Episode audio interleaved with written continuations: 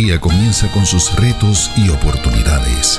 La vida nos enfrenta constantemente a tiempos de decisión, pero hoy se presenta una nueva alternativa para corazones que buscan. AMEC Casa de Alabanza presenta Reflexiones de Esperanza. Palabras de aliento para nuestro diario vivir con el pastor Misraim Esquilín.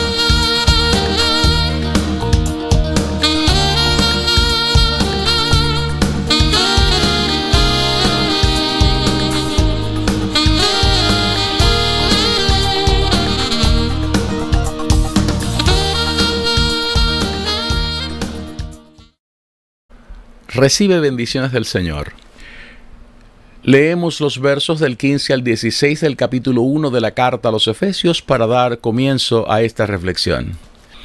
Por esta causa también yo, habiendo oído de vuestra fe en el Señor Jesús y de vuestro amor para con todos los santos, no ceso de dar gracias por vosotros, haciendo memoria de vosotros en mis oraciones la carta del apóstol Pablo a la iglesia que estaba en la ciudad de Éfeso ha sido clasificada por muchos teólogos como el Evangelio de la iglesia. Esta carta se detiene a reflexionar acerca de qué es la iglesia, cómo opera la iglesia, hacia dónde peregrina y crece la iglesia, cuáles son algunos de los ministerios esenciales de la iglesia y cómo se alimenta la iglesia. Además, Pablo se detiene a describir el canal o la avenida por la que la iglesia transita para alcanzar estas cosas. La iglesia es definida en esta carta como el templo del Espíritu Santo, Efesios capítulo 2, los versos del 20 al 22, como la nueva humanidad creada en Cristo Jesús, Efesios capítulo 2 y verso 10, y como miembros de la familia de Dios, Efesios capítulo 2 y verso 19. La iglesia opera como el cuerpo de Cristo, Efesios 4, los versos del 1 al 7, y como posesión adquirida por Dios, Efesios capítulo 1 y verso 14. La iglesia, la iglesia peregrina hacia la meta de alcanzar la estatura del varón perfecto, del varón maduro, Efesios capítulo 4, los primeros 13 versos. Y algunos de sus ministerios esenciales son las misiones, la predicación, la evangelización, el cuidado pastoral y la enseñanza. Así lo enseñan los versos del 11 al 12 del capítulo 4 de esta carta. La iglesia se alimenta del Espíritu. Efesios capítulo 5, los versos del 18 al 20. Se alimenta de la palabra. Efesios capítulo 5, verso 26 y capítulo 6 y verso 17. Y vive por su fe, su fidelidad en Cristo. Efesios capítulo 1 y verso 15. Pablo dice en esta carta que la iglesia transita por la avenida de la gracia. Escuchemos lo que dicen los versos del 8 al 10 del capítulo 2 de la carta a los Efesios. Porque por gracia sois salvos por medio de la fe, y esto no de vosotros, pues es don de Dios, no por obras para que nadie se gloríe, porque somos hechura suya, creados en Cristo Jesús, para buenas obras, las cuales Dios preparó de antemano para que anduviésemos en ellas. Escuche bien esto. Esos versos que acabamos de leer dicen que la nueva humanidad es creada mediante la gracia que colocó a Cristo en el Calvario para que nosotros pudiéramos caminar por ese camino. Ese camino es Cristo. Juan capítulo 14 y verso 6 así lo especifica. Un camino que Dios había preparado desde antes de la fundación del mundo. Ahora bien, en su deseo de satisfacer las necesidades aleatorias a la alimentación de la iglesia, el apóstol Pablo realiza unos ejercicios repletos de gracia y de sabiduría. Estos ejercicios son ejercicios de oración. De hecho, esta es la única carta escrita por este apóstol en la que él hace esto. Los hemos llamado ejercicios porque el apóstol no se limita en ellos a hablar acerca de la oración. El apóstol recibe la inspiración del Espíritu Santo para escribir cómo es que él estaba orando por esa iglesia. Por ende, cómo estaba orando por la iglesia de todas las generaciones en la historia. En la carta a los Efesios encontramos dos de estos ejercicios. El primero es un ejercicio de oración para que la iglesia pudiera conocer, saber y entender. En otras palabras, ser iluminada por Dios. Este ejercicio de oración lo encontramos en Efesios capítulo 1, los versos del 15 al 23. El segundo ejercicio de oración es dedicado a interceder para que la iglesia pudiera alcanzar ser, O sea, una oración que procura que la iglesia pudiera ser capacitada y empoderada. Ese ejercicio lo encontramos en el capítulo 3 de esta carta, los versos del 13 al 21. Es muy interesante el hecho de que el apóstol no estaba orando por un grupo de no convertidos, de amigos de la iglesia o de novatos en la práctica de la fe cristiana. Pablo presenta estas dos oraciones intercediendo por una de las iglesias más poderosas que ha conocido la vida cristiana en toda su historia. Lo que esto significa es que si Pablo se vio inspirado por el Espíritu a orar así por una iglesia con estos quilates, entonces nosotros no debemos tener duda alguna de que tenemos que apoderarnos de estas clases de oraciones. El análisis de estas oraciones no es y nunca será un ejercicio simple. De entrada, basta saber que fueron escritas rompiendo con muchas de las reglas gramaticales y de redacción. Por ejemplo, la primera de estas fue redactada en una sola oración, los versos del 15 al 23 del capítulo 1. La segunda fue escrita en dos oraciones, los versos del 14 al 19 del capítulo 3 y luego los versos 20 y 21 del mismo capítulo. El primer ejercicio de oración es el que nos ocupa en esta ocasión. Ya hemos dicho que se trata de un ruego, una intercesión, un clamor para que la iglesia pudiera ser capaz de conocer, de saber, de entender, de ser iluminada por Dios. Esta oración fue colocada en esta carta después del himno que el apóstol Pablo comparte y en el que describe los temas de la elección, la redención, el perdón de pecados y los propósitos de Dios para esa posesión adquirida que el Señor ha llamado su iglesia. Es aquí que el apóstol comienza a orar para que el Señor alumbrara los ojos del entendimiento de la iglesia, de modo que ella pudiera ser capaz de entender, de conocer, de internalizar y de poder hablar correctamente acerca de los siguientes temas. En primer lugar, el carácter y las obras de Dios, los versos del 16 al 18 de ese capítulo 1 que hemos citado. En segundo lugar, nuestra esperanza, verso 18. En tercer lugar, que somos herencia de Dios, verso 18. En cuarto lugar, el poder de la resurrección.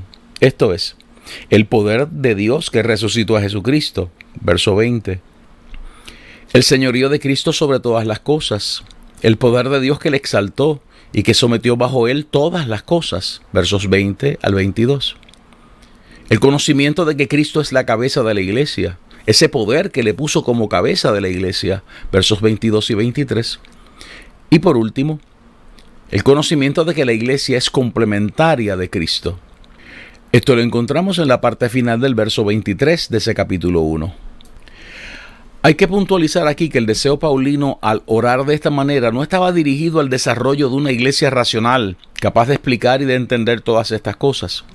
De hecho, hay muchas áreas del conocimiento de las siete cosas que hemos mencionado aquí, que siempre serán un misterio para el creyente. El ejercicio paulino de oración procura destacar otra cosa, esto es, la necesidad de establecer un diálogo permanente con Dios. Ese diálogo permanente abre las puertas para una relación personal mucho más estrecha con el Espíritu Santo, que es el que nos ilumina, el que alumbra y que nos enseña a glorificar a Cristo, como dice Juan en su capítulo 16, los versos del 13 al 15. Fue Oswald Chambers uno de los mejores exponentes de esta gran verdad. Encontramos datos acerca de esto en su libro En pos de lo supremo, My Utmost for His Highest, especialmente en su reflexión para el día 29 de abril, reflexión que él tituló La gracia de la incertidumbre. Permítame citar una parte de esa reflexión. Cuando nos convertimos en simples promotores o defensores de una doctrina, algo se muere dentro de nosotros. No le creemos a Dios. Solo creemos en nuestras opiniones acerca de Él. Jesús dijo, si no os volvéis como niños, eso es parte de Mateo capítulo 18 y verso 3. Está implicando que la vida espiritual es la vida de un niño. No nos falta seguridad con respecto a Dios, sino a lo que Él va a hacer después. Si solo estamos seguros de nuestras creencias, nos damos el honor a nosotros mismos y somos inflexibles. Además, asumimos la prohibición de modificar nuestros puntos de vista. Pero cuando nos relacionamos de una manera correcta con Dios, la vida está llena de espontáneas y alegres incertidumbres y expectativas. Jesús dijo, creed también en mí, Juan capítulo 14 verso 1. Y no creed ciertas cosas acerca de mí. Déjaselo todo a Él, y será gloriosamente incierto el modo en que Él se va a manifestar. Pero puedes estar seguro de que lo hará. Permanece fiel a Él. Cierro la cita. Es en esa relación y desde esa relación que el Señor nos ilumina para que podamos trascender del mero conocimiento a la internalización del significado y lo que representan el carácter y las obras de Dios. La esperanza que tenemos en Cristo y de Cristo. Y saber que somos herencia de Dios. Es en esa relación que el poder de la resurrección adquiere otro significado. Así también el señorío de nuestro Salvador y el aspecto complementario de la iglesia. Es mediante esa relación que aprendemos que el entendimiento más preciado es espiritual, que nuestra esperanza está ligada al llamado y que hay unas riquezas muy particulares en esa herencia celestial que nos han prometido.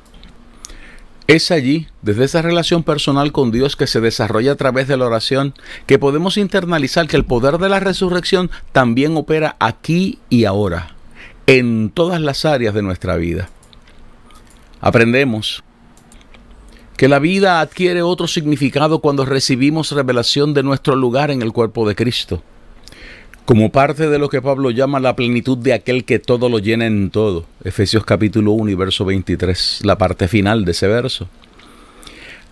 Hay varios elementos extraordinarios en esta porción de las Sagradas Escrituras que estamos analizando hoy. Uno de ellos es que Pablo comienza la oración dando gracias por el testimonio de esa iglesia, por su fe y por su amor. Escuchemos cómo se recogen esos versos 15 y 16 en la nueva versión internacional.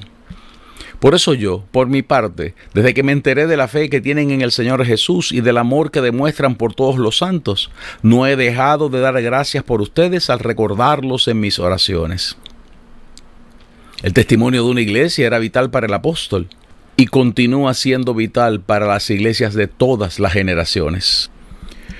Este elemento es vital en una época tan difícil y precursora del ostracismo, del aislamiento y del autodestierro que se han recetado muchos durante la pandemia reinante. Ahora bien, el segundo elemento es la oración misma. Pablo nos está haciendo saber la importancia que tenía la vida de oración para él como cristiano y como apóstol de Cristo. Hace algunos años, específicamente en el año 2006, que tomamos un tiempo para dedicarlo al análisis del tema de la oración, especialmente inspirados por estos versos que encontramos en el primer capítulo de la carta a los Efesios. Decíamos allí que nos estábamos enfrentando a la primera de las oraciones que San Pablo nos regala en la carta que escribiera a los Efesios. Ese era el inicio de una serie titulada Características que forman una iglesia poderosa. La primera y más importante de ellas era y sigue siendo la oración.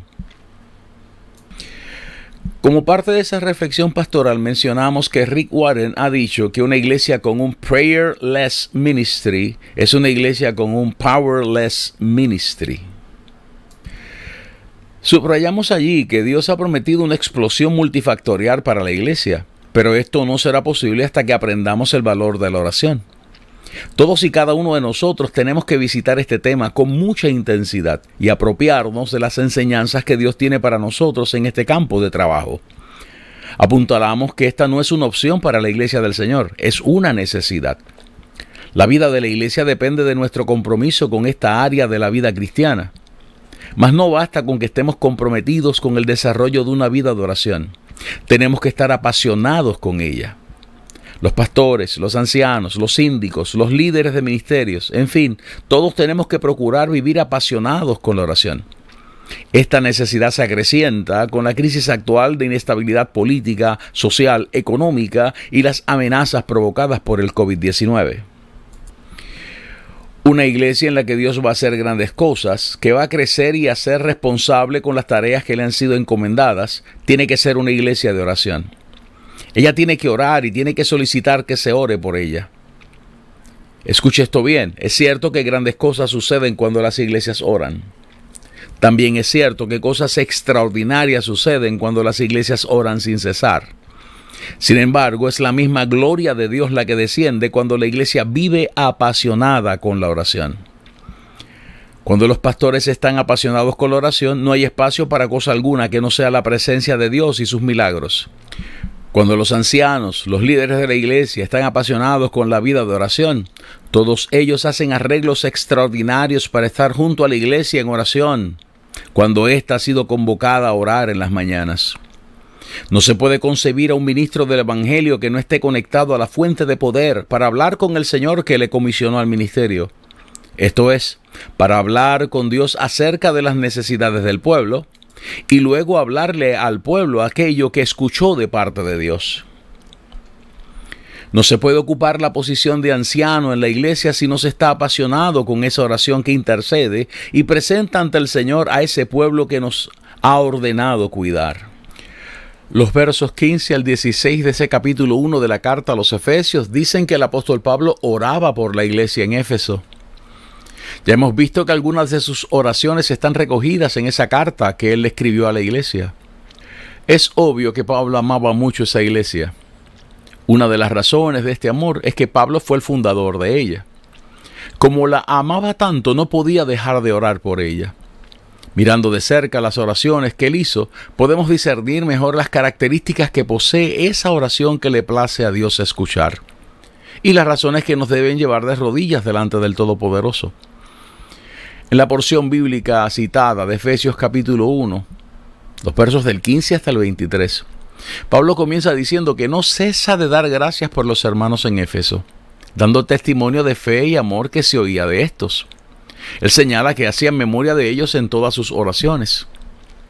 Esto indica que Pablo conocía la iglesia por la que estaba intercediendo y que sus oraciones por esta eran frecuentes, constantes, consistentes.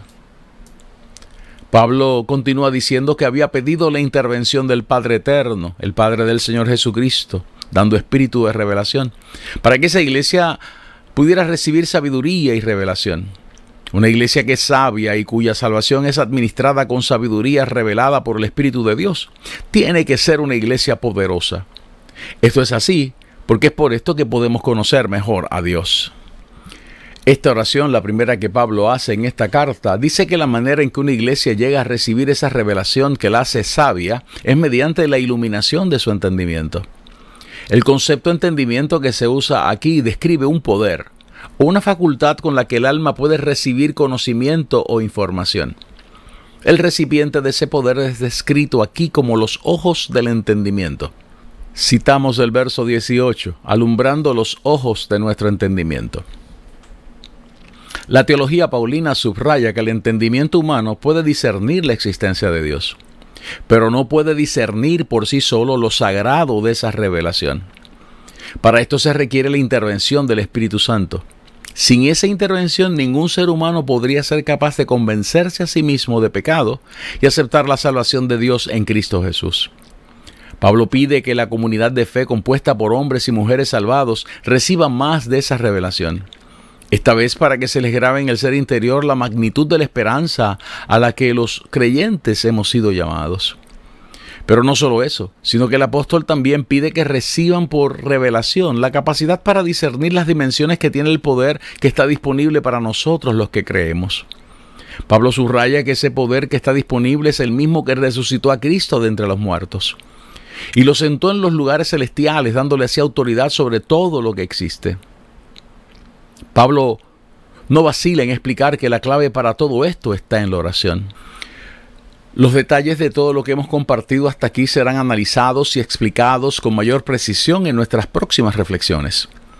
Mientras tanto, nuestra invitación es que oremos para que podamos recibir esa revelación, para que ésta se nos grabe en el corazón y para que podamos vivir vidas impactadas y conducidas en esa dimensión del poder de Dios.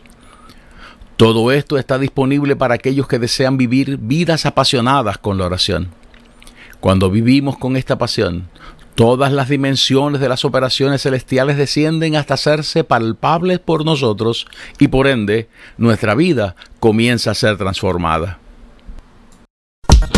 Reflexiones de Esperanza fue una presentación de AMEC Casa de Alabanza. Somos una iglesia de presencia.